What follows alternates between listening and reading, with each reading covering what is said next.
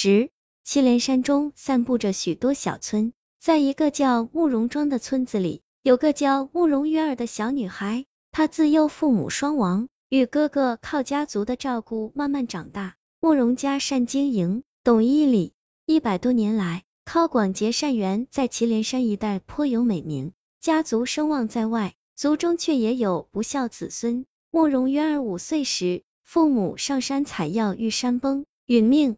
自此，他在家中备受表姐表妹们欺凌。大长老见他孤苦无依，于是带着他远离家族纷争，来到一处深山脚下居住。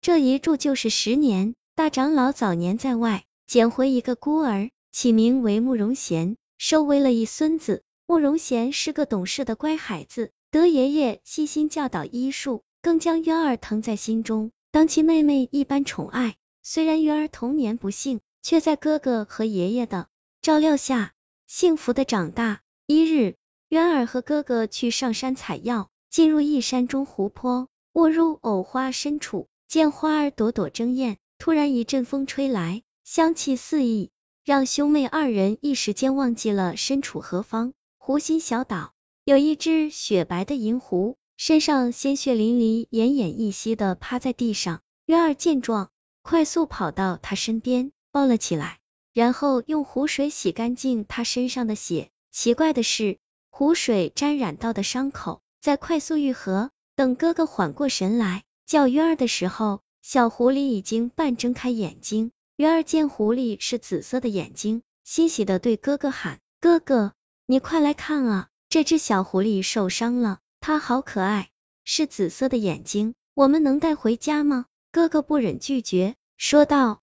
它属于这一方天地，待伤好后，不能与人同住的。渊儿哥，我知道，到时候我亲自送他回来。就这样，渊儿抱着狐狸回了家。爷爷见渊儿从山里带回一只紫眼狐狸，心中大惊，心想：通身雪白的银狐世间罕见，这一双紫色眼睛里藏着秘密，不知是福是祸，给渊儿所救也是缘。爷爷沉思后，转头望着七岁的渊儿，不忍伤他的心，支开渊儿后，对狐狸说：“山中灵物万千，若孙女叨扰，请勿见怪。”拜了一拜后，去药房配药了。一个月后，在哥哥和渊儿的照顾下，银狐恢复健康。爷爷对渊儿说：“该让他回到属于自己的地方了。”渊儿含泪：“爷爷，我喜欢他，不想让他走。”爷爷，渊儿。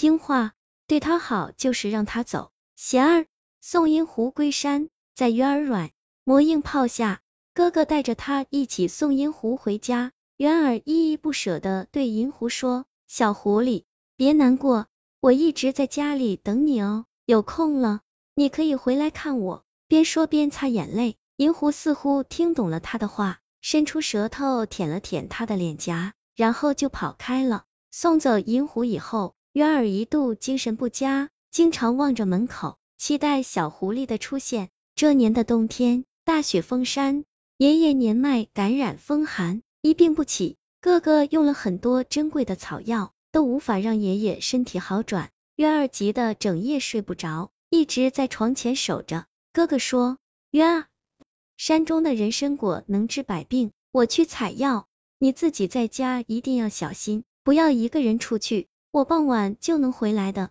渊儿说：“好，我等你回家。”可是哥哥这一去，并未回来。深夜已至，渊儿望着门口，突然有种不祥的感觉，哭了起来。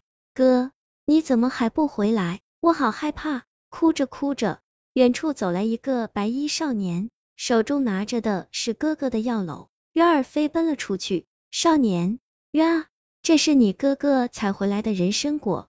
渊儿，我哥呢？我哥呢？少年低下了头说：“他回不来了。”渊儿，你是谁？为何会有我哥的药篓？少年，我本在山中打猎，突然听见一声惨叫，待我走近的时候，你哥奄奄一息，告诉我让我把人参果送回。说完就气绝了。抱歉，我没能救你哥。渊儿，我不相信，我不信，哥哥不会丢下我的，不会的。屋内爷爷听到他们的谈话声，哀嚎道：“霞儿啊，我的霞儿，话未说完，便晕死过去。渊儿跑回屋内，只见爷爷口吐鲜血，掉下了床，慌忙要扶爷爷，可身小力单，扶不动。少年忙上前，把爷爷抱回到床上。只见爷爷出气多，吸气少，对渊儿说：“速速将人参果捣成汁，为老爷子服下。”爷爷服下药后，气息稳住了，可依旧神志不清，迷糊之间喊着贤儿的名字。渊儿见爷爷如此。悲不能自已，泪水流不停。渊儿，等爷爷稳定了，你能带我去看哥哥吗？少年，可以，你且安心，我将你哥哥葬在了人参树旁，